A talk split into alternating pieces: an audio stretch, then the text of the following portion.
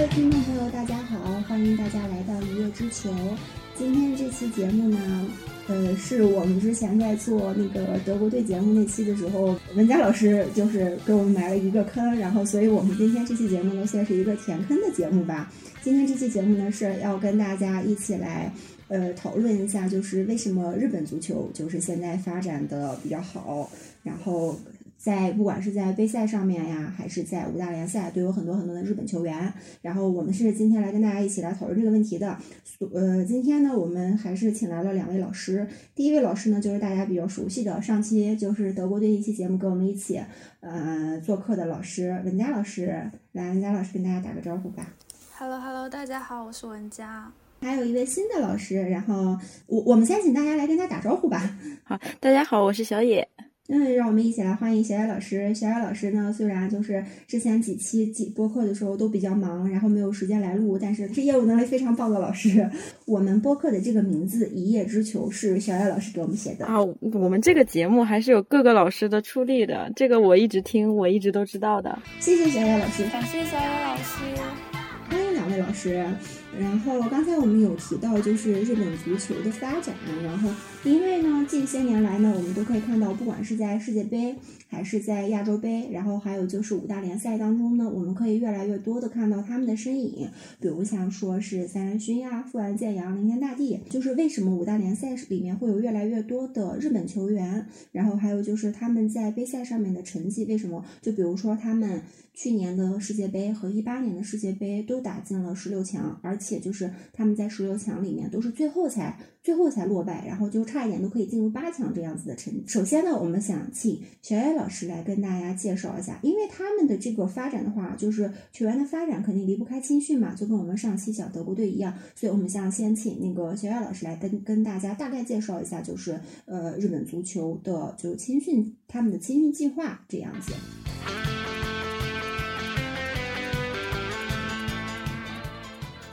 嗯，好的，那我给大家简单介绍一下，这个可以从他的那个职业化开始说吧。就是他职业化其实是很早的，从上个世纪二十年代，然后这个也就是我们去年在世界杯的时候就有一句有一句话说说日本人用了整整一百年达到了现在的这个成绩，实现这刚好是一个一百年的节点，就是他们在一九二一年、二二年的时候开始了一些。嗯，探索吧。他们在上个世纪二十年代的时候，就从那个日本体育协会下面开始设置日本足球协会，然后呢，举办了第一届的日本足球锦标赛。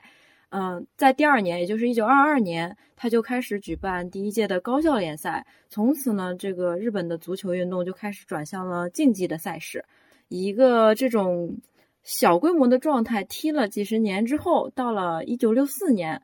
嗯，日本组举办了那个东京奥运会，这个时候就出现了一个事情。这个事情呢，就是他们当时的日本国家队是大学生组成的，他们并没有太多的实战经验，所以他们在半决赛的时候就惨遭淘汰。呃，就是当时的呃教练，他们那个德国的克拉默，他总结了一下说。比赛呢失利不仅仅是社会队员的缺失构成，更主要的原因是缺乏全国性的联赛机制，所以日本的呃足球竞技力得不到加强，所以日本人就非常的总善于总结，然后痛定思痛，在一九六五年，也就是第二年，他们就宣告成立了那个日本足球的业余联盟。这个联盟呢，就当最初的时候是由八支企业队伍构成的，就包括了那个东洋工业足球部呀、三菱重工业足球部啊之类的。他们当时的那个踢球的是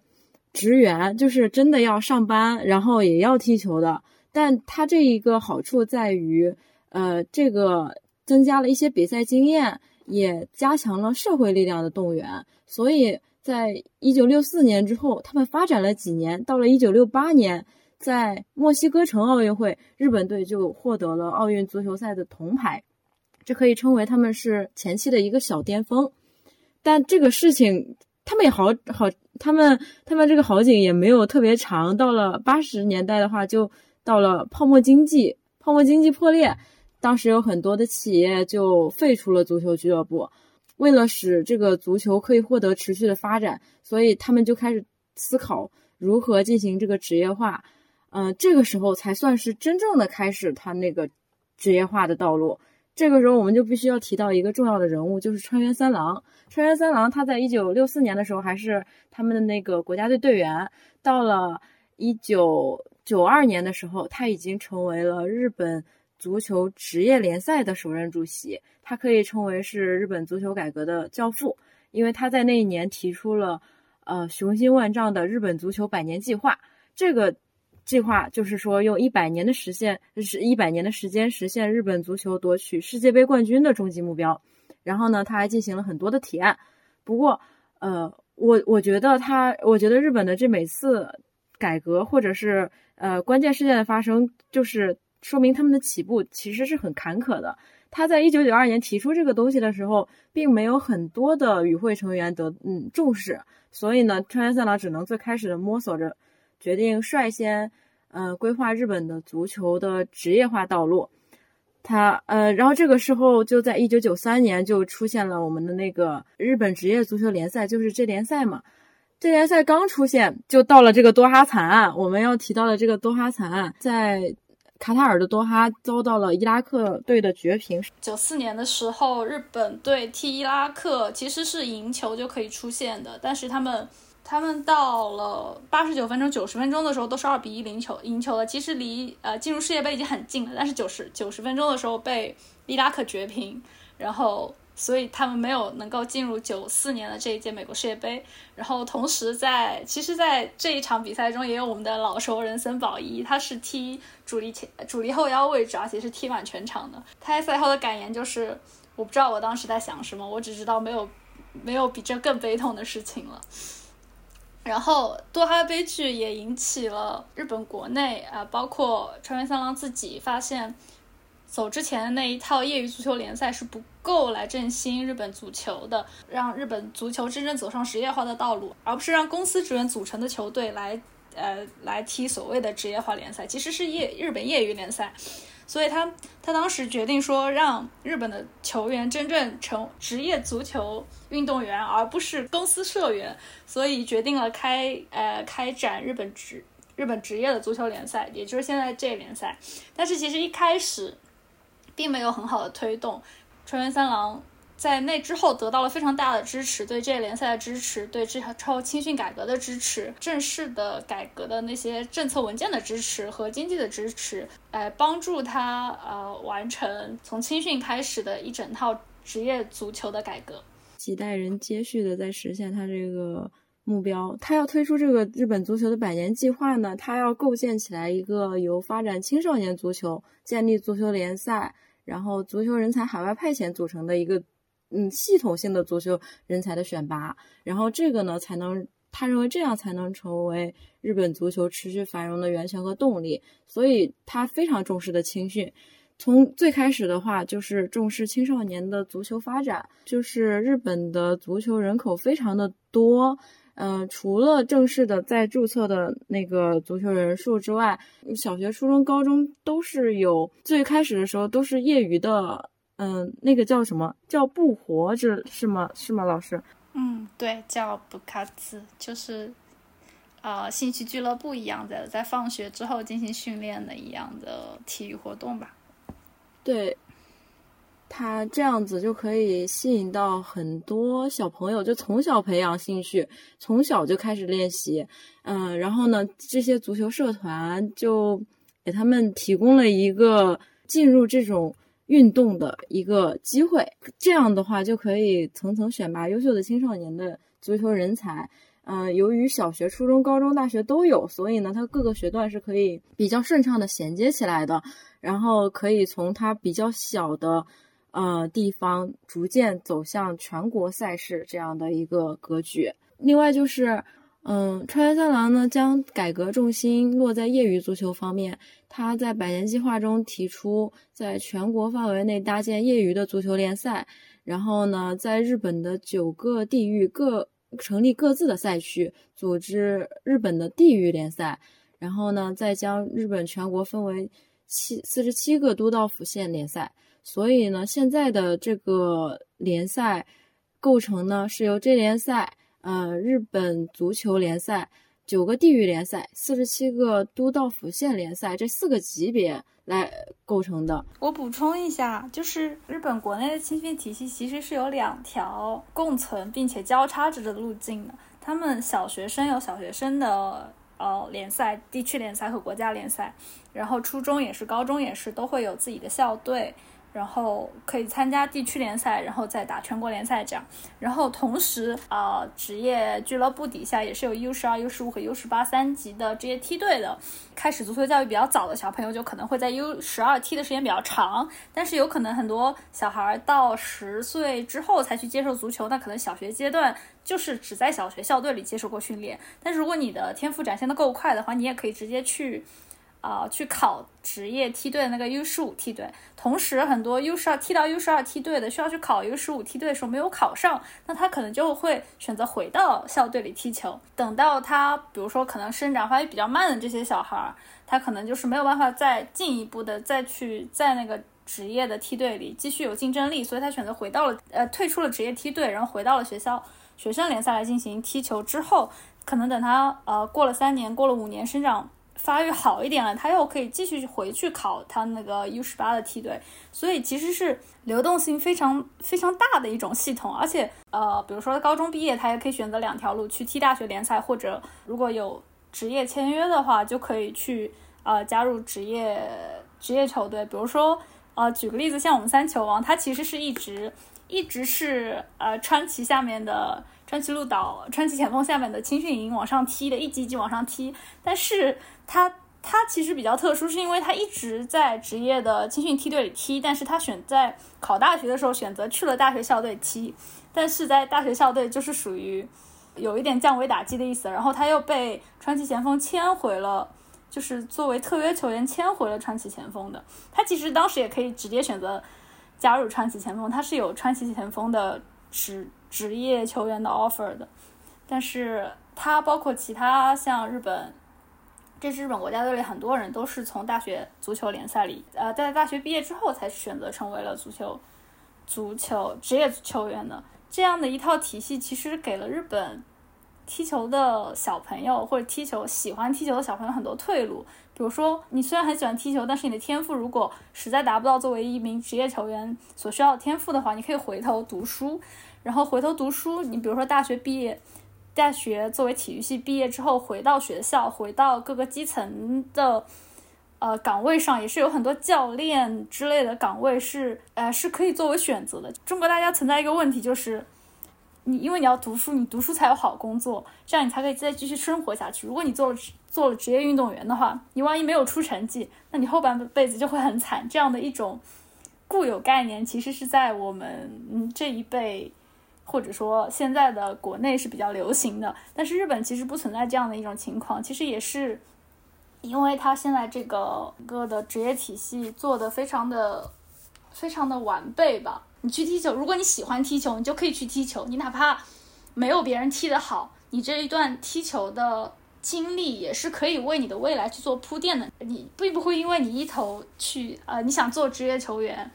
而会放荒废学习，然后就会没有未来。其实不会这样的。然后，如果你想踢球的话，你也可以同时兼顾着学习，在你未来的选项里也可以有非常多，是不是跟足球相关的工作来进行选择的？因为现在日本校队，日本对高中校队教练的要求是一定要有 B 级执照的，B 级教练执照的。然后其实是需要非常多的退役球员回来去考这个 B 级执照，才能说满足这样保持比较高水平的学生联赛的竞技水平。对他们的那个的教练，教练等级制度是非常的严格的啊。到二零一九年，教练员的各级教练员已经达到了八点四万人，B 级以上的教练人数达到了七千七百余人。然后呢，这些还是前几年的数据，现在应该会更多。像，呃，如果有如果有那么多的足球踢足球的人，他们可能在。他们没有特别出名的情况下，他们是可以去当教练的。他们只要有这一定的实力，是可以去继续培养后辈的新的足球人才的，也是给他们就业的一种道路。可以作为职业的足球运动员，也可以作为足球运动的这个大环境里面的各种各样的职业。不至于说我没有饭吃，但是如果在我们中国的话，就可能会有这样的困扰。对，就是相比较而言呢，我们没有成熟的青训体系，然后也没有就是说是，比如说一个小朋友他去参加了那个啥足球训练，然后他后来在慢慢的成长过程中发现，可能自己在这方面就是仅仅是热爱，但是并不是那么够有天赋，然后就是在这条职业球员上走不通。如果他想要继续回来，就是从事一些其他行业的话，如果在就比如说是在日本的话，可能就会有更多的选择性。就比如说可以去做教练，然后可以去做就是各种梯队梯队教练，然后可以在如而且还可以选择就是去那个。嗯，去踢一些其他联联赛和级，就是其他级别的一些比赛的话，但是如果是在中国的话，因为没有这一套相应的比较完善的设备的话，所以说就是行不通的。这我想就是我猜想，就我这不是我下的一个定论啊，我个人觉得这也可能就是他们发展的，就是他们在呃最近这段时间的足球发展，然后比我们开始就比我们的成果要更好的一个原因吧。其实就是给了。球员更多机会，不会说你没有成为职业球员，你就会为这个这个选择做出非常大的代价。也是有很多只是喜欢足球的人，也是可以在足球的这个圈子里找到呃非常适合自己的职业的，而且也其实是，比如说他非常喜欢足球，也是可以为足球呃就是奉献自己一生，或者说在教练教练岗位展现出啊在球员的时代没有展现出来的那种啊风风采呢。嗯，是有的人可能更适合踢。对对对，也不一定就是说是他是一个很好，就他在球员时代是一个非常好的球员，然后他就可以做一个非常好的教练，然后呃，就是现现在在五大联赛当中，还有各个国家队当中也存在这样一些人，后来就是实践验证了嘛，他们是好球员，但他们不一定就是是一个好的教练。呃，反过来说的话，一个好的教练并不是说是，嗯，就是需要他自己，也有可能就是有那种，呃，自己可能一天都没有踢过足球，但是他就是能够做一个好的教练，这样子也会有这样的人。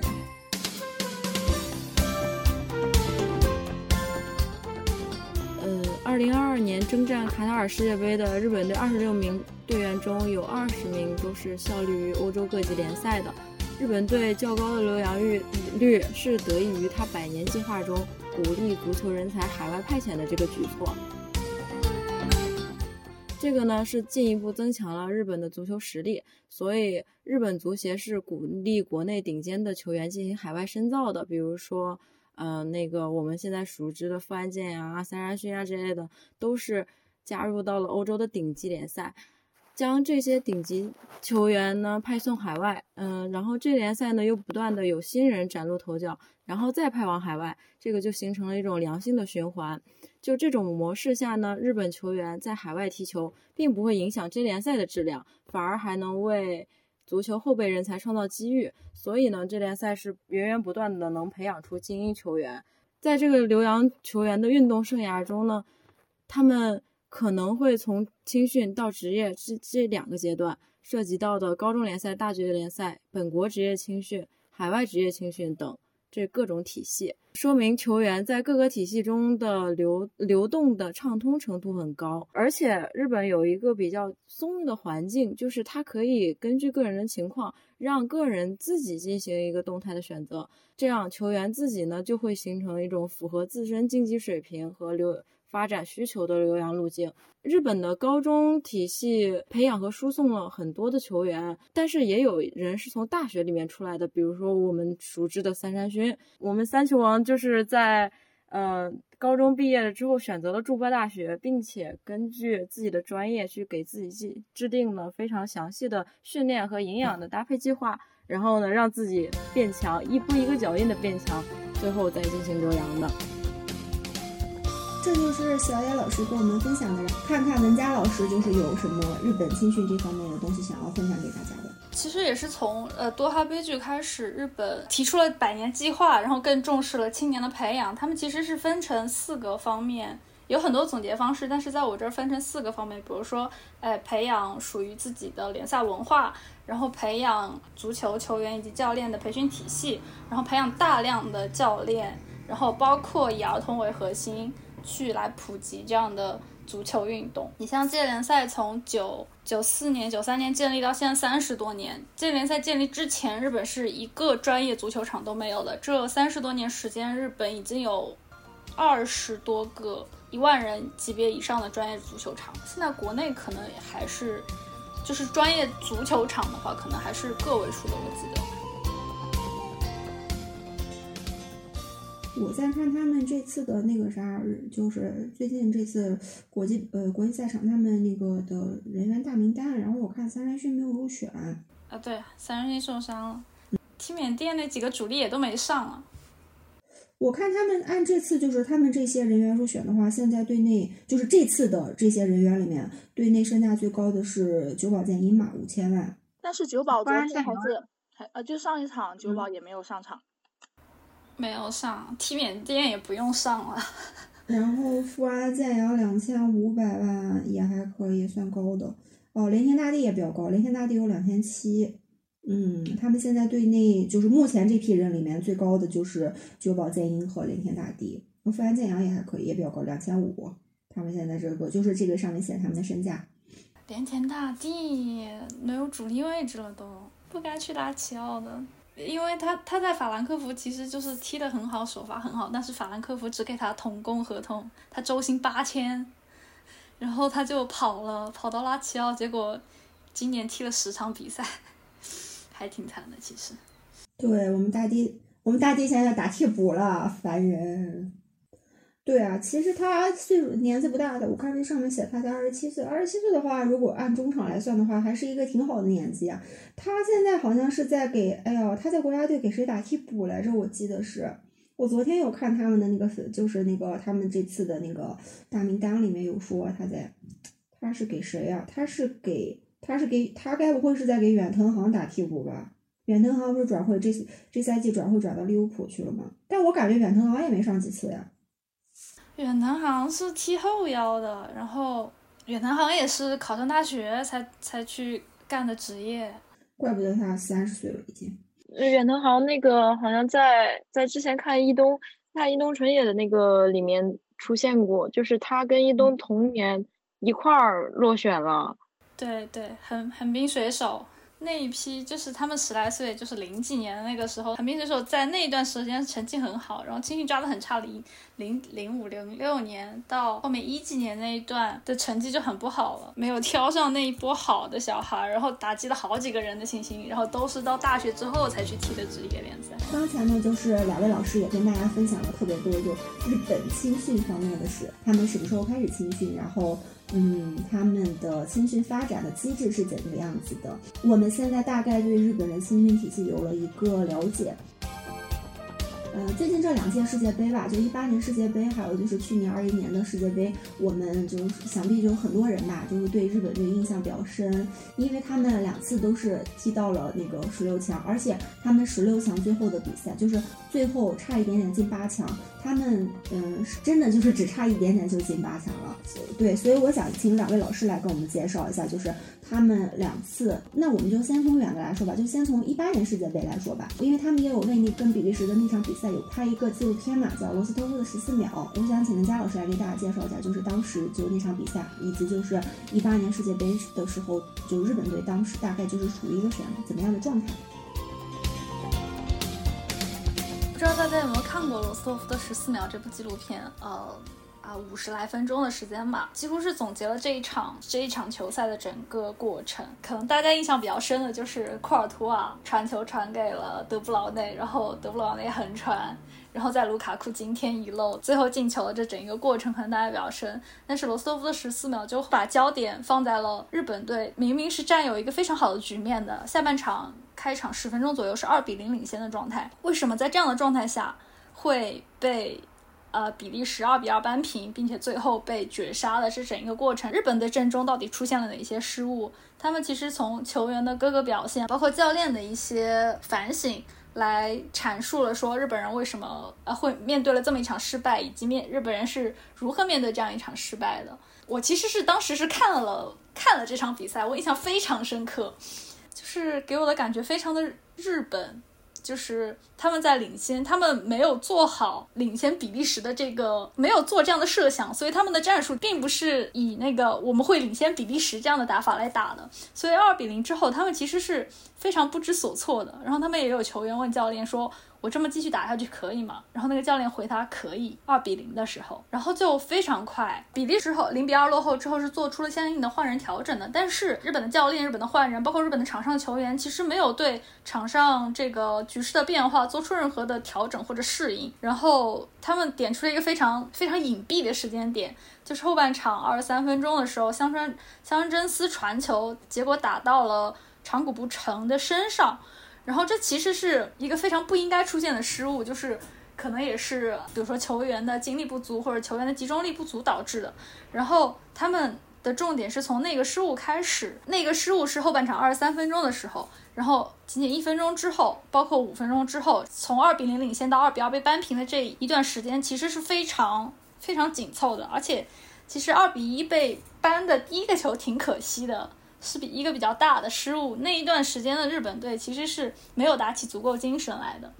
然后等到二比二被扳平了之后，日本人他们就想着想着放手一搏，因为他们觉得比利时终于醒了。然后虽然说我们不该不应该犯这样的错误。但是我们也二比二，其实是他们赛前觉得比较可以接受的一个结果，所以他们觉得需要一击制胜。他们没有跟比利时打加时赛的勇气，他们觉得比利时已经醒了，他们的体力上，包括战术执行上都会比比不过已经重新醒醒过来的比利时，所以他们决定在最后的他们最后的一个定位球、一个角球，都是奔着结束比赛去的，是想进球的，而不是想拖延时间。他们这个决定其实也有一个背景，就是他上一场。小组赛最后一场和波兰踢的时候倒了十分钟脚，然后被全世界骂的不行。然后他们的教练在赛后其实是对倒脚的这一个决策跟全队道歉的。然后因也因为他们上上一场倒脚被骂了，所以他们就决定。不倒脚，也不不故意拖延比赛时间，把比赛拖进加时，而是说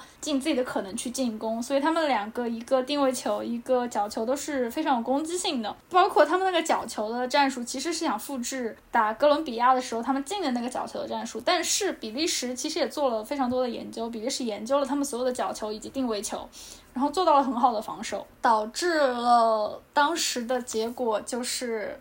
呃，那幅世界名画十四秒钟，库尔图瓦传给了德布劳内。呃，我觉得日本人赛前的心态，包括赛中不知所措那种心态，其实也也导致了最后的那个结果。这个十四秒，你不能说它是一种意外，它其实是一种必然吧。虽然说比利时上半场也是完全不知道在踢什么的，但是比利时在调整之后。也是头脑清醒了很多，并且有对日本的战术进行进行过具体的演练，进行过具体的防守的。你不能说日本人踢得不好，他真的踢得还蛮好的那场比赛。但是其实后半场后半场二比零领先之后的那段徘徊的时期，真的就是比较致命吧。日本人觉得自己没有强到能打比利时二比零，所以他们也开始迷茫了，然后给了比利时喘息的机会。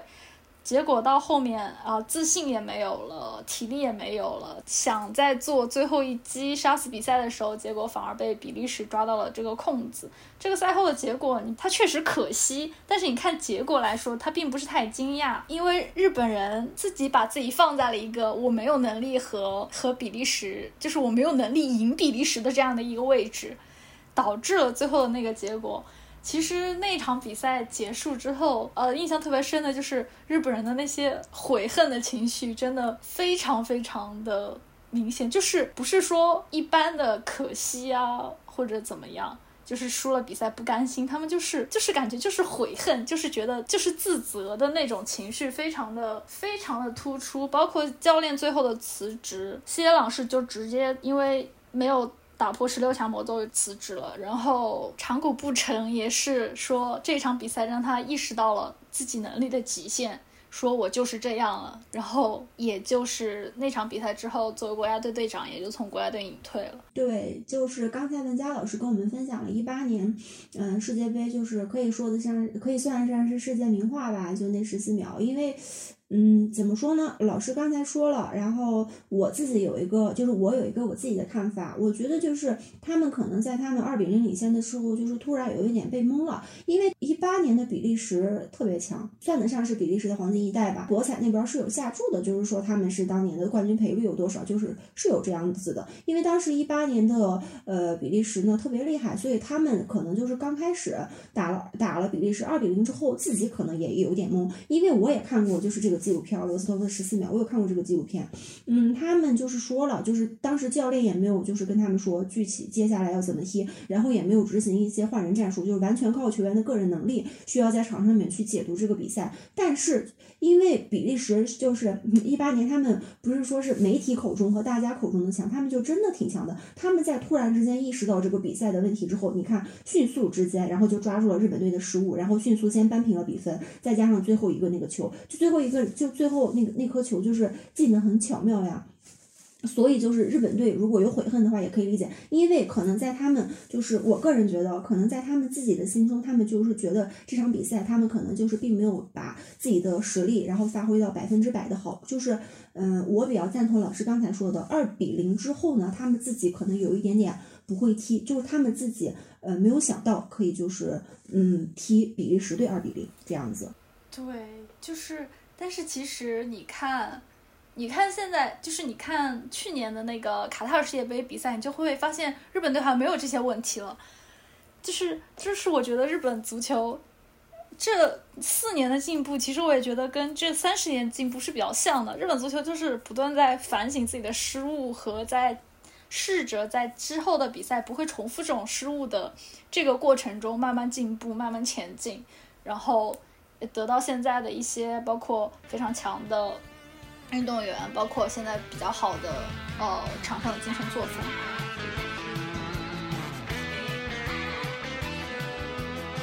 好，那刚才呢是那个啥，就是文佳老师呢对那个一八年世界杯的一些，就是欧呃是是一八年世界杯上面日本队的表现和我个人的一点补充。然后因为去年的世界杯嘛，然后大家对日本队印象就是更深刻了嘛，他们在小组赛中的表现以及他们在淘汰赛中的表现。所以呢，我想先请小野老师来跟我们介绍一下，就是去年世界杯上面日本队的一些表现，以及就是日本队最后就是输球啊这样子。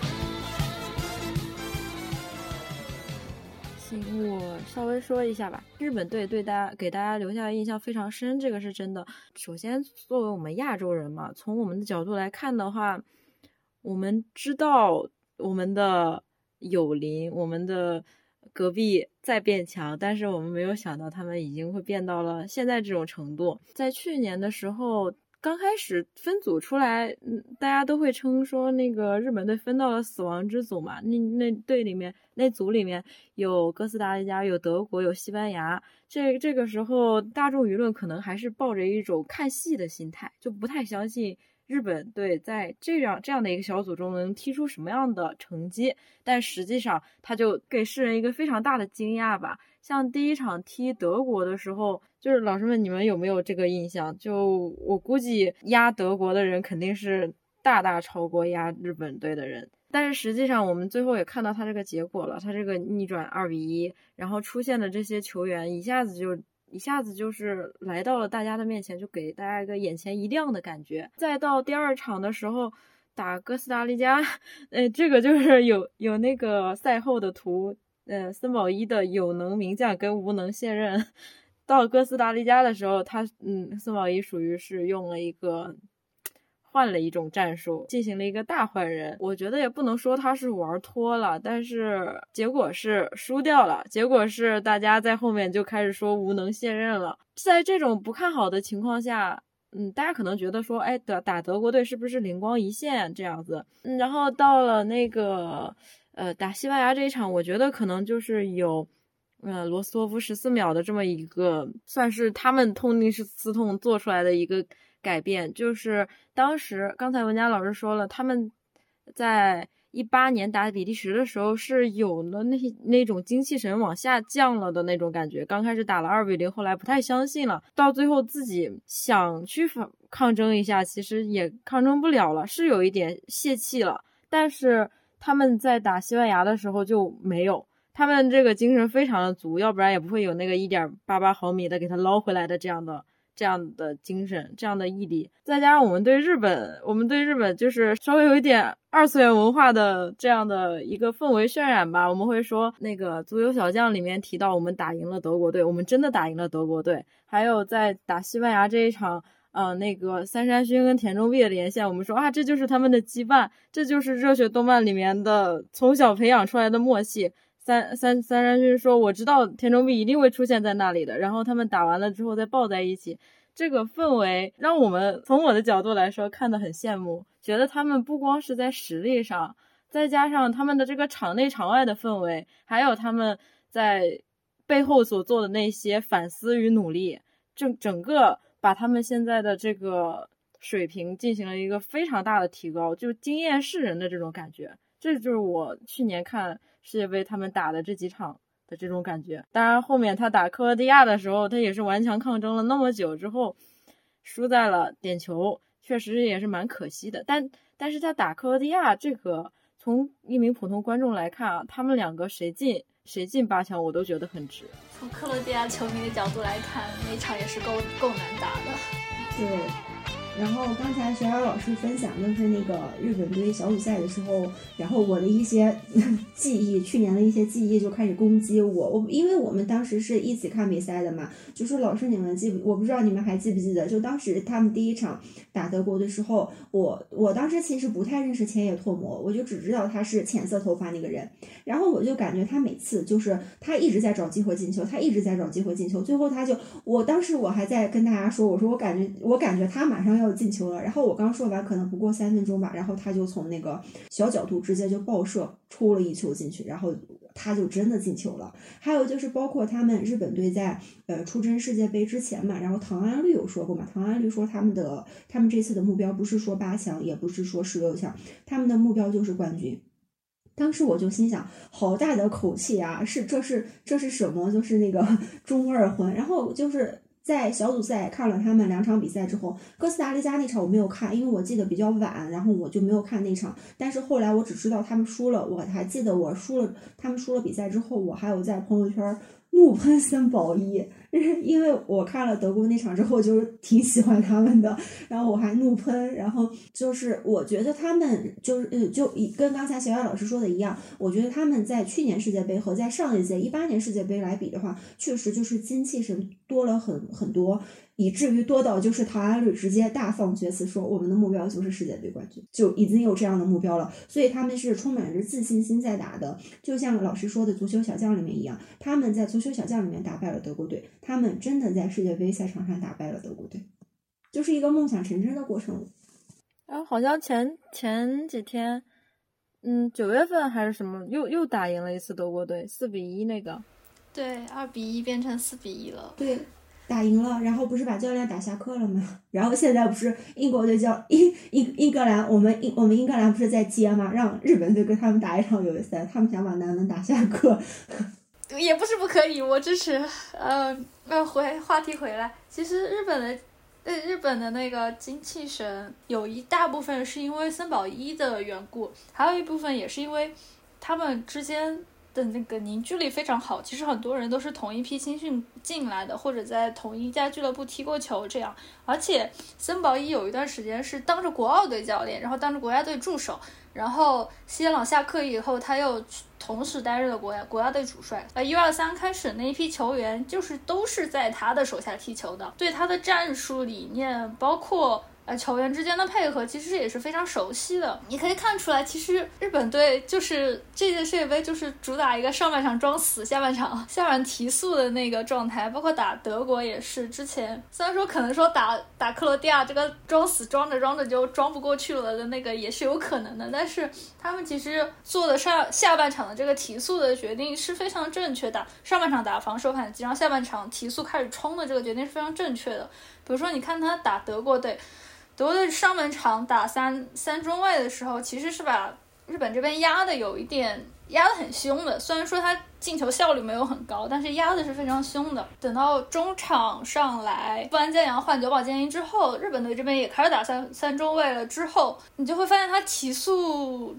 提速了以后冲击德国队冲击的非常好，也可能是因为德国队就先把金多安和穆勒换下去了的缘故，他冲击那个效果非常的明显。打德国那场三中卫翻将吉田麻也、本仓晃也怎么说非常具有日本特点的球员，就是他们脚下很细，他们不是那种全靠身体的操戈，就是是脚下技术非常好的踢中卫的选手，包括那一场。呃，打后腰的远藤航表现也是非常非常好，非常硬的，在我这里是亚洲第一后腰的这么样一位球员。这四个人在保保证了防守之后，然后他们一提速一上来。然后就会发现他的进攻效率，包括所有的进攻节奏都会打得非常的流畅。那一场比赛其实是日本人世界杯征程中的第一次逆转取胜。对的，老师刚才有说嘛，就说是他不是靠身体上的那种球员。但是老师，你有没有想过，我们这种亚洲球员小身板怎么能扛得过人家欧洲人？所以说 不能靠身体，必须要智取啊。对，对，不能靠身体。对，就想起来那个。那个吕迪哥腿的那一幕，他没对他没有任何意见啊，就是 想起来那个画面。不能靠身体也是一点，但是他们其实，在身体上也没有特别吃亏，就不是说真的是很小只的那种后卫，包包括比如说板仓皇，比如说范建阳，其实也是大只的，但是他们的技术其实是脚下技术其实是非常好，基本功非常扎实的那批日本球员。嗯。嗯，是老师刚才有说嘛，因为他们换了那个啥，就换人之后，然后大家的硬度都起来了，再加上就是他们边路有速度非常快的球员，就是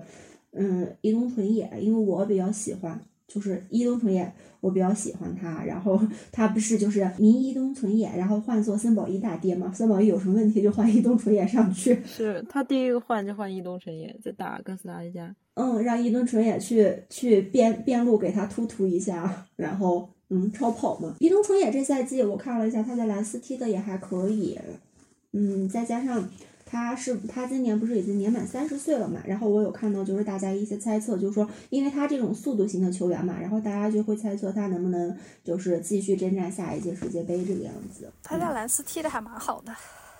对，他在蓝斯踢的还蛮好的。哦，对了，老师，刚才我不是有跟你们说，就是呃，他们这次就这这两天国际比赛日嘛，然后我不是刚跟你们有说那个谁嘛，雷天大帝嘛，然后我刚搜到一条新闻，雷天大帝退国家队了，因为他受伤了。这批日本人里脆的人还挺多的，范建也范建阳也挺脆的。退了，然后就是对阵叙利亚，他就不会再上场了，已经退了日本这期的国家队。不过日本也出现了呀。嗯，出现了，那是是得出现呀。然后这就是去年的那个去年世界杯，因为我呃，就是去年世界杯不光是我吧，然后还有两位老师，我相信就是去年世界杯。日本队肯定给全世界都留下了非常，就是他们踢球技术比较好，然后球员比较努力谦逊，还有就是一些就年轻球员之间的牵绊呃羁绊吧，然后肯定是给全世界都留下了非常深刻的印象。老师，我可以再讲一点吗？我再讲一点吧。前二二年世界杯的时候打哥斯达黎加，你可以说是森宝一整活，或者你可以说是森宝一在赛马，但是其实更像是森宝一试图。找出另外一套在国际大赛上也可以发挥作用的替换用的阵容，或者怎么样。但是你也确实可以说森宝一玩脱了，但是你也去，你也可以说是那场比赛纳瓦斯纳爹也实在是发挥的太好了。然后等到第第三场，其实大家都是赢了就出线的状态嘛。除了德国人要看要看别人脸色之外，当时打西班牙也是跟。打德国一样，就是半场落后一球，然后进入到下半场，同样也是下半场换上唐安绿，然后换上三山三山勋来提速，你就会发现他的森保一换人的这个战术起效的非常快，他换上人来，日本人的呃日本的进攻流畅度就会完全不一样，然后换上唐安绿就进了那个虽然被扑到，但是是运动战最快进球的那个球。然后再接下来就是三山三山勋的一点八八毫米的，也是一幅世界名画。我总觉得一点八八毫米这幅世界名画，日本人也应该给我们拍个纪录片给我们看看。日本人赢赢了不会拍纪录片，他可能会拍点球的纪录片吧。但是我比较喜欢那个一点八八毫米，不要拍点球了，点球就不看了吧。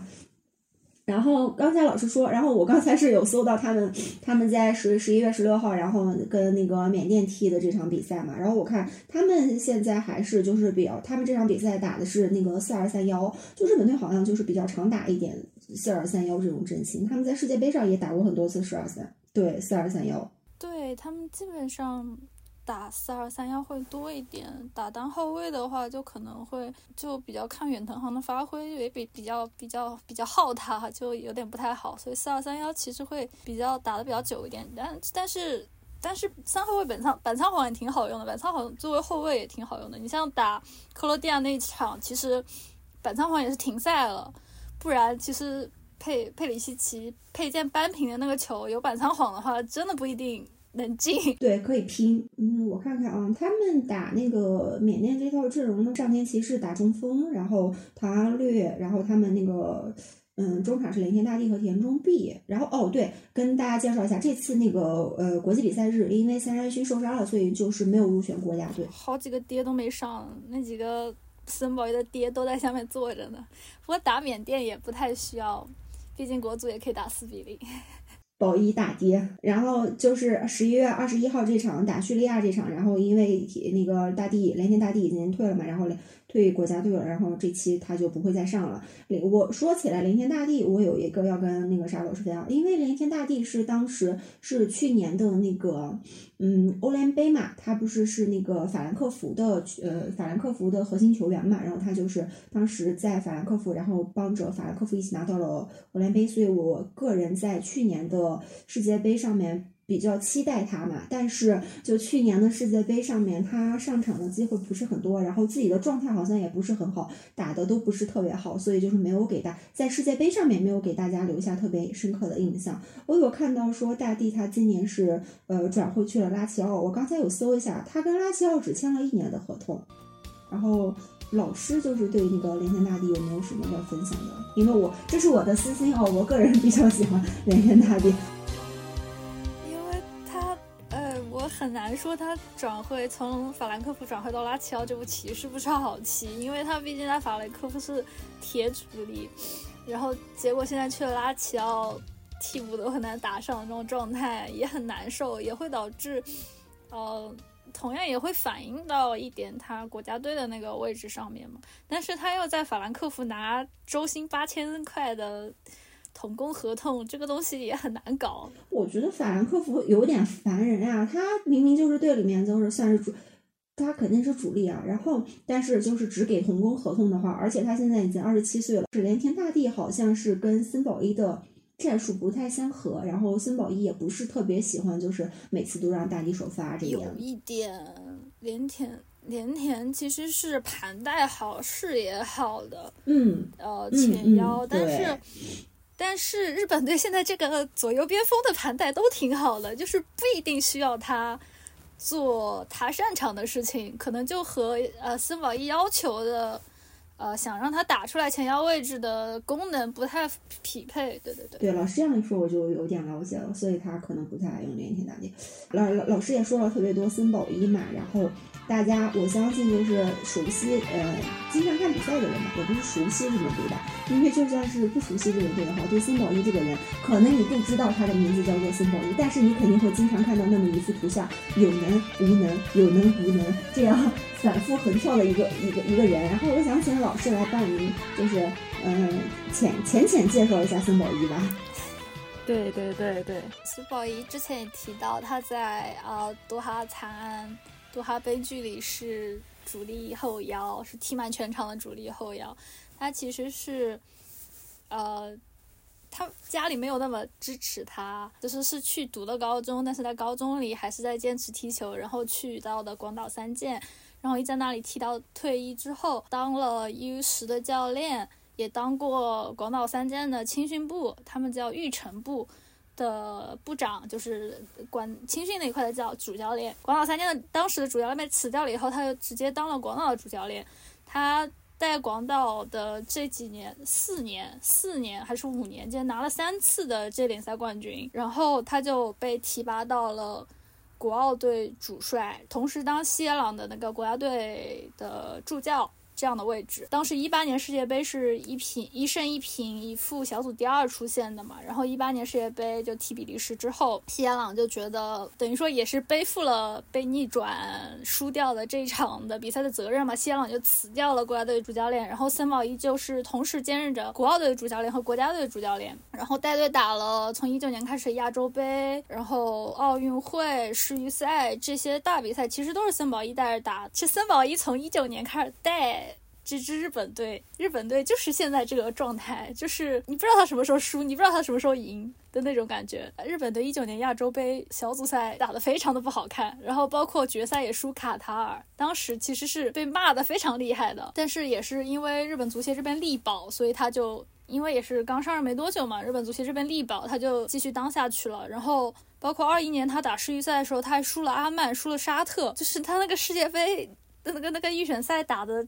就是也非常的，你也不能说非常的惊心动魄，就是也是有一点艰难的。森保一和这一批球员，这一批球员在他手上的时间是很长的。很多人踢国奥、踢 U 二三的时候，就是在他手下踢，然后结果踢呃日本国家队的时候，就还在他手下踢。这一批人对他的战术理解其实是比较好的。然后他森保一其实你也可以看出来，他不是那种非常严格、非常。要求你要求所有球员事无巨细按照他的打法去做那种教练，他是有一定的柔和度、一定的妥协在他的那个里面的。一般他制定战术的时候是会给一个大方向，就是说我这一场想要这么这么做，再根据他喜欢的球员的个人战术，然后让他们球员自己去讨论和思考，说面对这样的对手，我应该个人在个人的位置上应该打出什么样的呃什么样的效果，应该打什么样的战术，然后再把他这样的东西汇报到主教练那边。哪怕和和他之前的那个意图有一点冲突，他也会基基本上就是 OK，就是同意球员球员们给的战术构想，然后按照球员的个人能力去打球员们想要的比赛。这样子来看的话，森保一还算是一个比较开明一点的教练。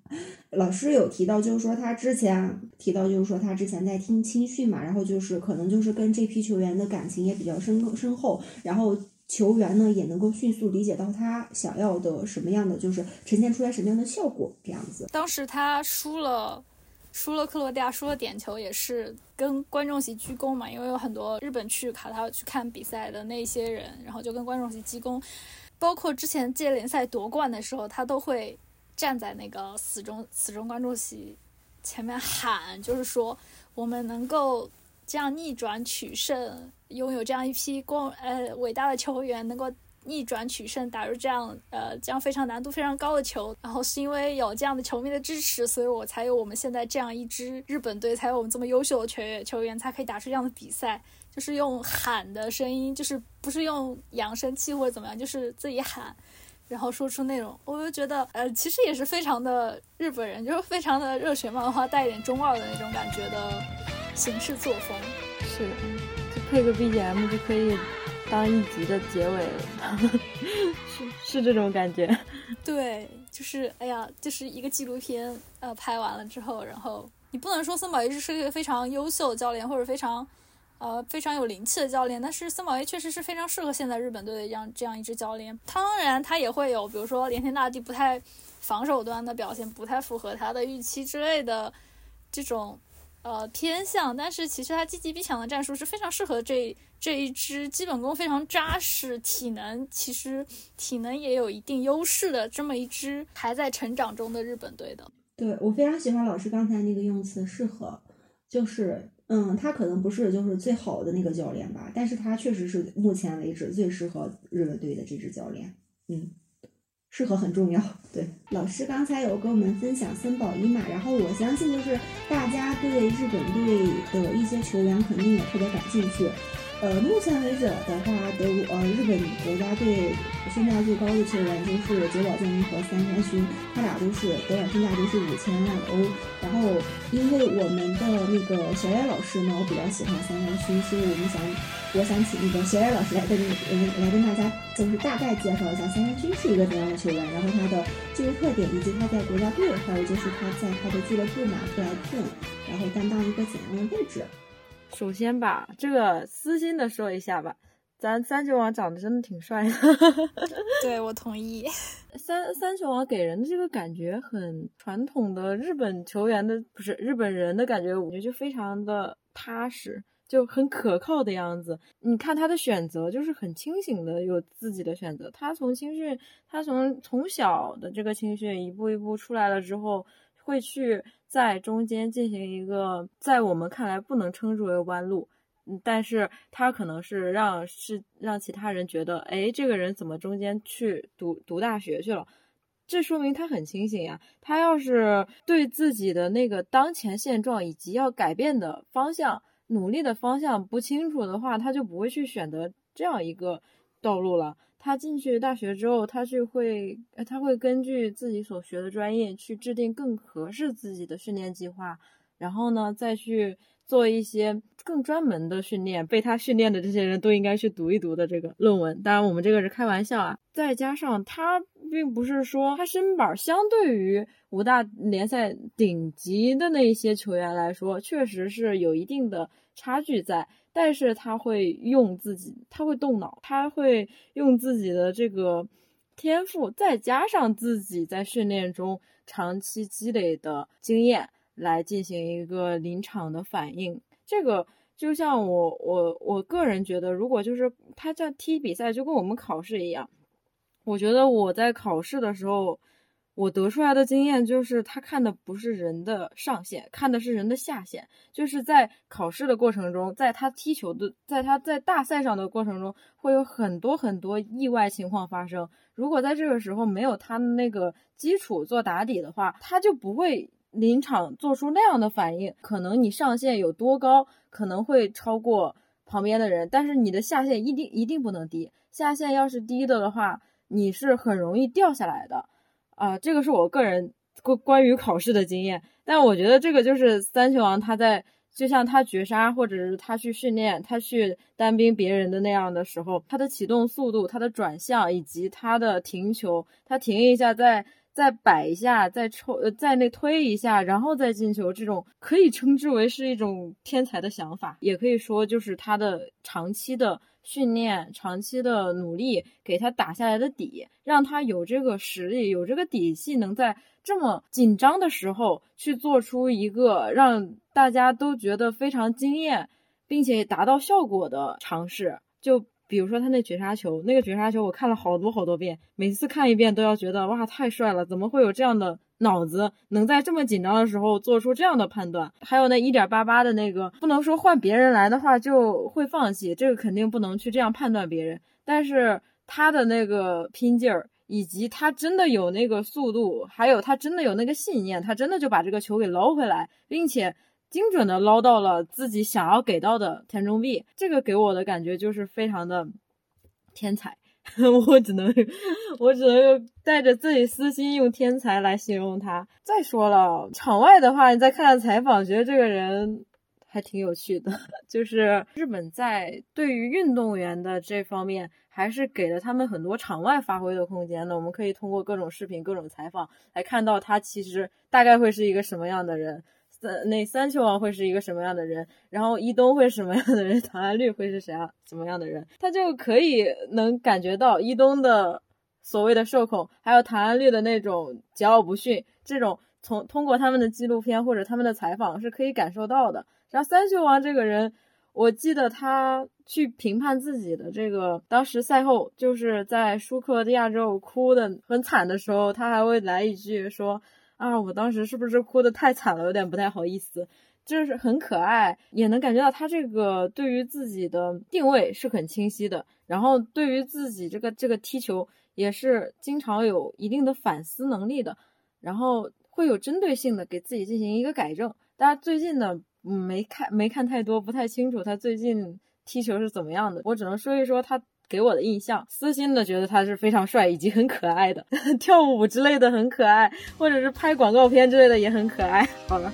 不能再说了，有点怪了。是有这样一个背景，川崎的青训其实是比较穷的。川崎会有这些活动的原因，一个是它比较穷，它需要呃一定的企业或者什么来给它赞助；还有一点是日本的足球青训俱乐部的那种地缘性做得很好，就是会有那些很小的企业，不能说企业，是那种很小的店啊什么都会给他来赞助，然后他可能需要配合那些企业拍一些拍一些东西，所以我们就会看到他办。扮女仆拍的那个其实是一个补习班的一个什么什么手册，然后他也会跟女爱豆一一起在台上跳那种那种应援舞，对，都是因为 都是因为川崎青训需要需要接受一定的呃赞助才可以。其实川崎前锋呃等等离竞技场离我家很近，走走就到，然后所以我们这边的车站全都贴满了川崎前锋的宣传画，然后之前踢亚冠的时候。早上就会有人给我们发那个川崎前锋什么什么时候踢亚冠，然后向着亚洲亚冠冠军前进的这种日本的宣传单，是就带一个带一个餐巾纸在后面的，就这种小小的宣传单。那日本看球的氛围氛围非常好，他肯在在这种宣传下，肯定到场的一定会有很多很多人。对，像一般是礼拜天，一般礼拜天会在主场踢球嘛，然后。就会看到很多川崎前锋是蓝白色嘛，然后就会有很多身上满身应援物的人从那个那个方向这样走过来，然后车站这边就很多，一般是下午下午比赛，下午比赛比较多一点，然后中午的时候就会看到很多在那个呃车站那边排长队等那个 bus 的车，然后很多小朋友一家他们的那种套票就是可能一家都可以买，然后很多小朋友就骑个车。就骑到那边了，然后其实它的配套设施也非常好，一个大的体育场，三个配套的小体育场，还有一溜网球场，还有一个等于说它也是个综合竞技体育的这么一块地方嘛。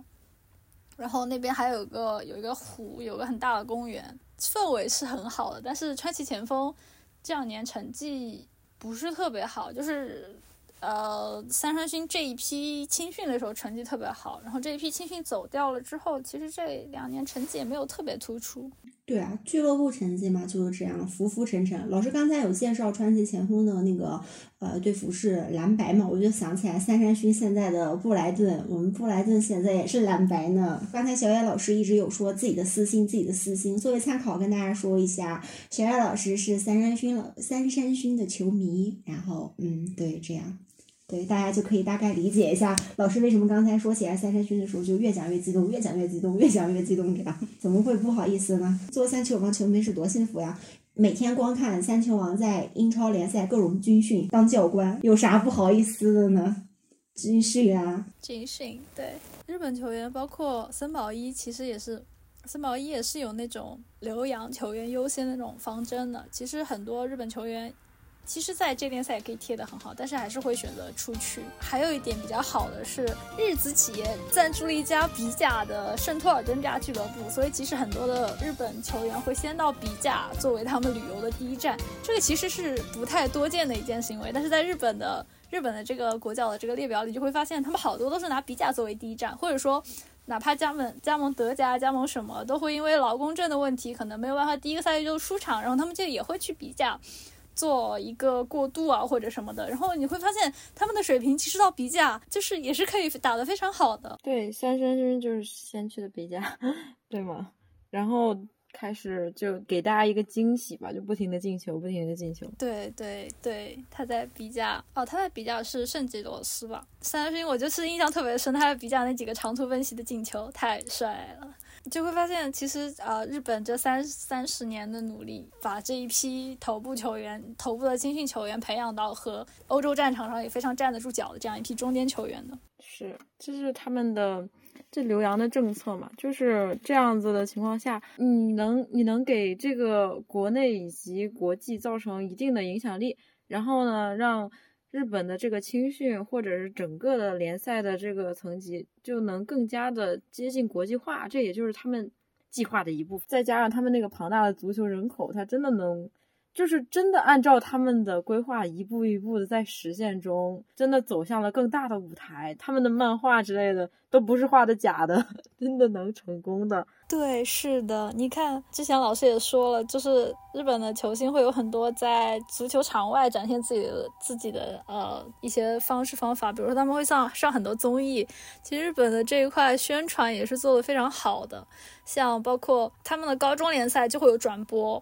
而且他们的高中联赛上座率是非常高的，然后包括职业联赛，他们也是每一场都会有转播的。除了转播之外，也会有各种各样的文娱类，可以说是文娱类吧，文娱类的项目，比如说电视节目啊，比如说是漫画之类的，呃，来和足球非常联系的非常紧密。就好像说，《足球小将》是八一年开始连载的，当时日本的小学生足球注册的球员是十一万。等到他八八年联赛结束了之后，他的小学生注册足球球员注册人数就是二十四万。然后等到零二年的时候，那一批日本国家队有超过一半的球员都是说：“哎呀，我是因为看了足球小将，所以才想踢足球的。”就会发现他们的从小培养的那些梦想就很全，就是你到处都可以看到，呃，足球明星。然后你的漫画里也会有各种各样的足球故事，包括其实现在现在的那些。球员也是会下到各个中小学去，就是也不是宣讲，就是去交流。哎呀，我们今天请来了这个球员，然后来跟大家让大家讲一下，这样。对，老师你说的这个，我有看过那个谁的，我有看过伊东纯也的。然后小学生就对伊东纯也提一些意见，然后还有人说他头发颜色怎么怎么，还有人说他还不够快之类的。然后就是小学生给伊东纯也提意见，伊东纯也都在那边，嗯，特别虚心的接受他们提出的意见，然后说对对，就这样，特别可爱。对，还有唐安绿，我有我也有看过。对，零距离的接触，他真的会把你现在就，如果你是一个踢球的小学生，会把你崇拜的人真的拉到你的身边，然后跟你进行一个交流，这太太太让人心动了。要是我是踢球小学生，我就太激动了，那得。对，太梦幻了，就想着我要无限向他靠近这个样子。哎呀，酸不来一点，我就是他们，其实这。三十年，特别这三十年的改革真的非常的有效，就是他们做的事情都能做到点子上的那种感觉。他们的包括配套设施啊之类都非常非常全。其实日本小学生大头还是去打棒球的，日本棒球是国民运动嘛，就是那些。呃，体育真正好的第一波其实都是去棒球的，其实去到足球这边的人数并没有想象的那么多，但是他们还是，呃，包括现在日本的小孩其实也没有那么多，但是他们还是说就是有一个非常好的足球基础，像他们周六每周六上午都会有比赛，就是之前说的小学生那种不卡兹的那种比赛，他们也不是一个非常标准的体育场，甚至都不是铺草坪的，是那种铺沙石的那种体育场，然后。也就是低小学低年龄段的那种小孩，就是铲球啊什么，就全在那个沙石体育场上做，我就觉得好厉害啊！这是在中国不太可能见到的场景。是的，这个，嗯，就 我经常会刷到啊，不只是足球，各种各样的运动就能看到神级小学生这样子，他肯定是有一个很好的基础，从小从一点点还是个小朋友的时候就开始练。那这个影响力，我觉得是很大的。你像足球小将，扯到远一点，就除了除了足球的，我我我是我是一个排球爱好者。然后像《排球少年》那样一部漫画出来了之后，连我们这边，我现在认识到的很多打排球的朋友，就是你像你像我们的主角，主角是日向嘛，然后日向不是是一个小巨人型的吗？那里面。就呃，排球少年里面就设置了好几个小巨人型的角色。本身其实排球很需要身高的，但是他们不高，他们也愿意去打。还有很多不高的人，他们去符合自己的那个条件的话，他们就根据溪谷的这个状况，然后呢，天天用溪谷的头像，然后开始去练自由人。嗯，就是这些这些角色，他真的很大程度能影响一批人，就可能。排球少年出现在这个时代，他就影响了我们这一代排打排球的人。那足球小将，还有后来的各种关于足球的动漫，青之入尾这些，都可能会不同程度上的影响到这个群众基础，然后给小孩子，尤其是小孩子，会给到小孩子很大的信心。就我可以根据我自己的情况来去对我喜欢的运动去去真的去实现它。我不会因为我个子低，我就真的一点都不玩，我不敢去玩。而我我我敢他，我敢去玩了。或者我身体对抗性并没有那么的强，但是我也可以去通过我的灵活的调整，然后通过我脚下那个技术的扎实程度来去在赛场上就是。属有有我自己可以表现出来的部分，这个是让我觉得，嗯，不管是什么样的体育动漫，它能给到人信心以及给到人的这个影响是很深的。从我一个二次元的角度是这么看待的。对。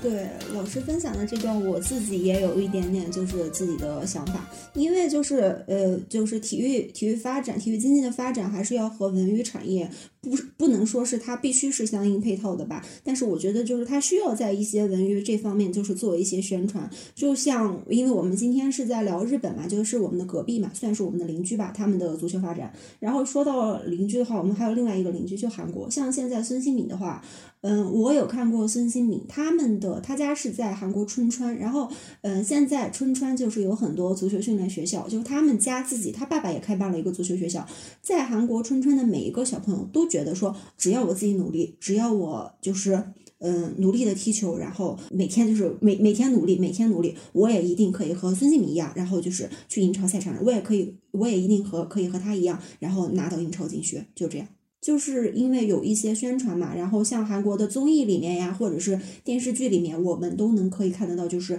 他们对孙兴敏这个球员的喜爱，还有就是对他所做的一些事情，就是他怎么怎么踢球，然后会拍一些相应的就是呃作品出来，然后嗯让就是激励。新一代的，或者说是就是更年轻一点的小朋友，我相信就是可能大概呃八九年之后，十年之后，如果你去采访韩国球员的话，肯定会有人说，嗯，就是我当时是因为特别喜欢孙兴敏，然后所以我才能够就是把他当做偶像，我才能够继续踢球，这样肯定会有这样的人出现。就和我们聊法国那期，就是姆巴佩他当时在嗯房间里贴满 C 罗。然后现在已经有很多的小朋友说，嗯，姆巴佩就是他们，就是在邦迪地区，然后还有就是在全法，肯定有很多的小朋友说，嗯，那姆巴佩就是我们的偶像，我也一定要像他一样踢球，就这样。他有传承性，一代一代的就激励下去。对，其实这样的偶像作用，包括正面的宣传，其实是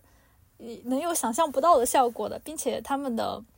在非常完备的这种青训体系、呃职业培训体系的这种支持下，其实就是会呃非常正面的对每个每个小朋友产生对这项运动非常正面的印象，非常在他们比如说在他们心中埋下一个哎呀我要当什么什么运动员的这种种种子，其实这样的效果是非常的明显的。对。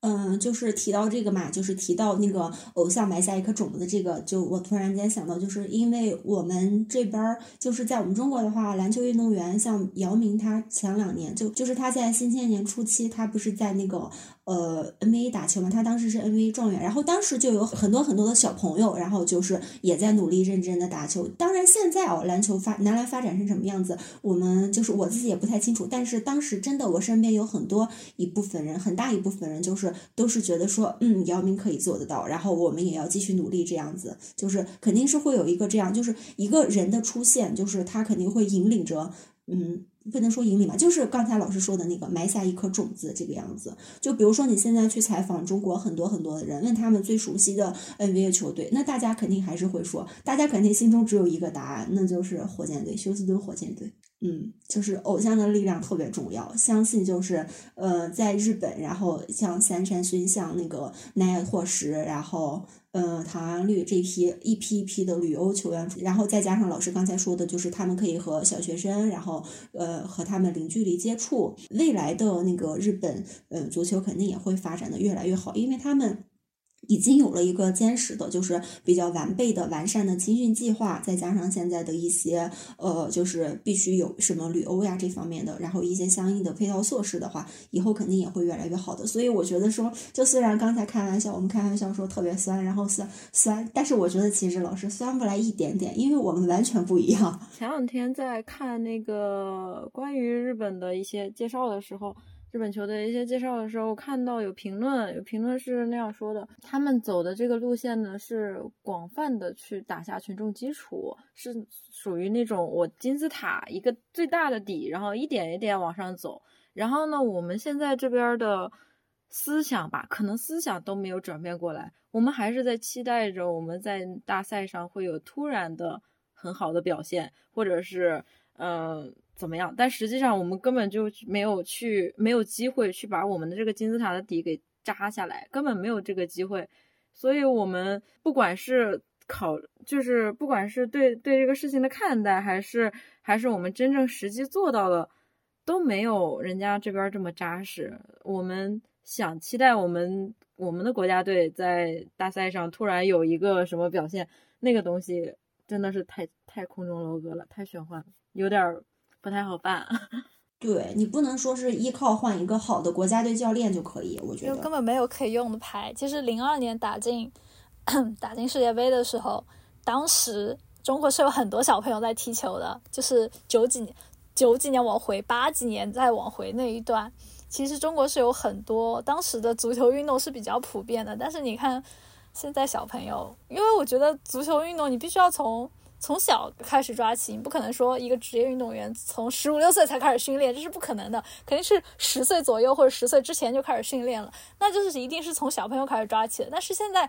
感觉对于小朋友的体育普及其实是非常弱的，就是你一旦选择了走职业的，中国就是这样的。如果你要运动员，你要一旦选择了走职业化道路，你就再也没有回头路可回头路可以走了。对，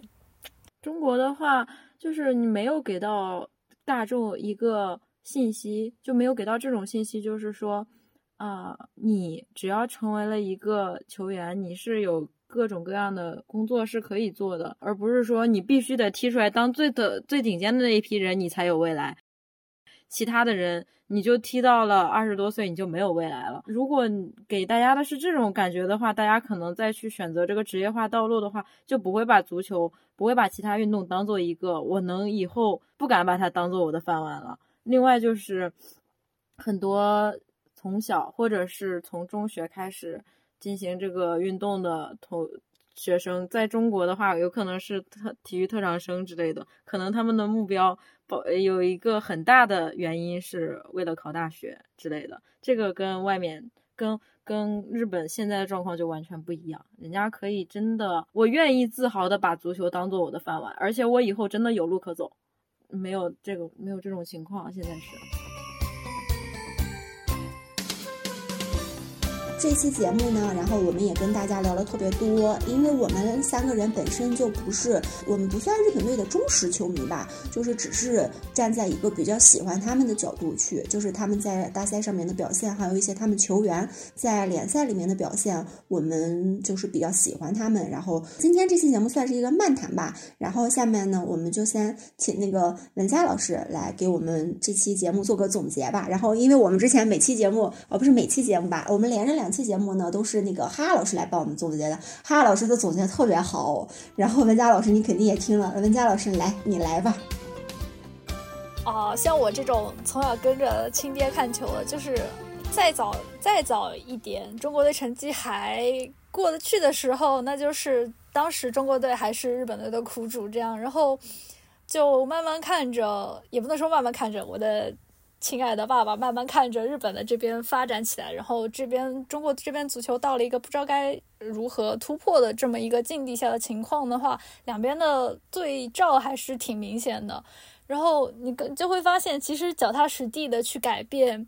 去做改革，一直发展一支球队需要需要解决的这些问题，去真正解决小朋友对足球有兴趣的这些少年在之后生涯中。会面临到的问题，在制度上帮助他们，包括在经济上帮助他们，这种脚踏实地的改革，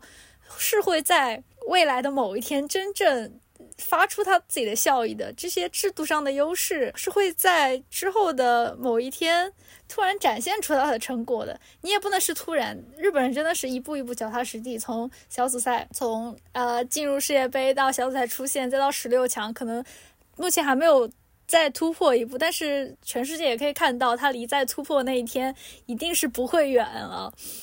那这样的慢慢的进步，其实也是一个我觉得是体育改革、体育发展的一个非常正确的一种道路吧。然后，其实我也挺欣慰，说啊，东亚人在这个身体不不特别占优的情况下，是靠可以靠着啊技术改革，是可以靠着那一批呃青训球员扎实的基本功，然后等到他大了之后，身体机能也上来了，是真正可以在呃欧洲甚至是欧洲豪门的首发阵容里占有自己的一席之地的。亚洲人也并不是因为说。呃，身体上的劣势就完全没有办法在足球这项运动中拥有自己的优势，还是可以靠着努力去完成在足球这项运动上后生追击、后起之秀，这种感觉是完全可以做到的。这也是他们作为样板，其实也是给中国足球的一点，你也不能说是希望，更多像是一个榜样吧，或者是一个对足球、对国足的一种虚晃的。不太切实际的一种期望吧，还是希望国足可以越来越好。然后，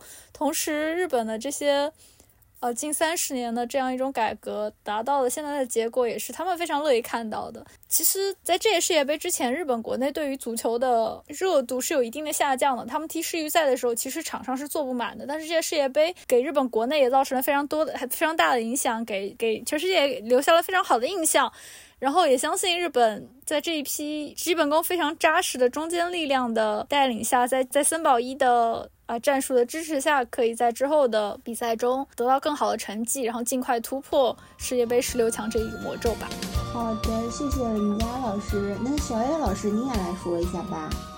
在前面做功课的时候看到了，就有一段话，他说的是二零二一年日本推出的那个日本之路。的就是他的各种规划中的其中一个，设立了一个新的目标。他这个目标说的是，除了延续他之前计划的那个二零五零年得到世界杯冠军的这样的一个终极目标，他还增加了一个新的，就是说日本能够成为一个让所有与足球相关的人口都能享受足球、过上幸福人生的足球强国，就是。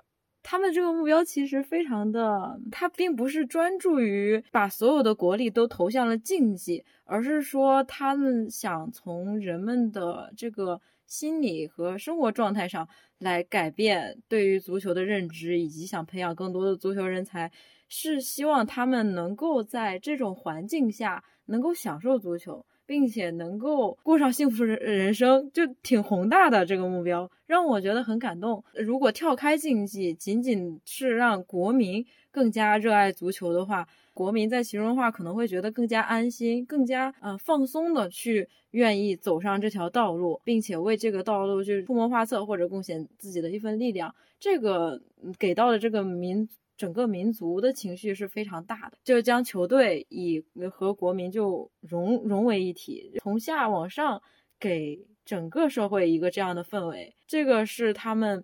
做了这么多年努力，我觉得是非常重要的一个目标，也是。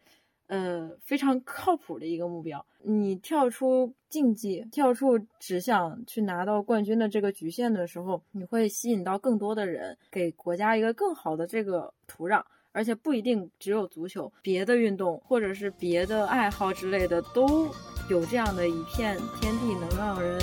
比较发散。以上呢就是两位老师呢，就是大概对本期节目的一些想法。然后我个人呢，就是因为老师说的特别多嘛，然后基本上我想说的两位老师都有说到嘛。然后我个人呢，就是希望不管是哪个国家吧，然后足球事业都能够发展的越来越好。然后我们球迷嘛，就是像他老师说的一样，我们球迷就是希望能够看到好看的足球比赛，就这样，就希望大家都能够发展的越来越好。到这里呢，本期节目呢就要跟大家说再见了。然后今天两位老师来跟大家家。一起说再见吧，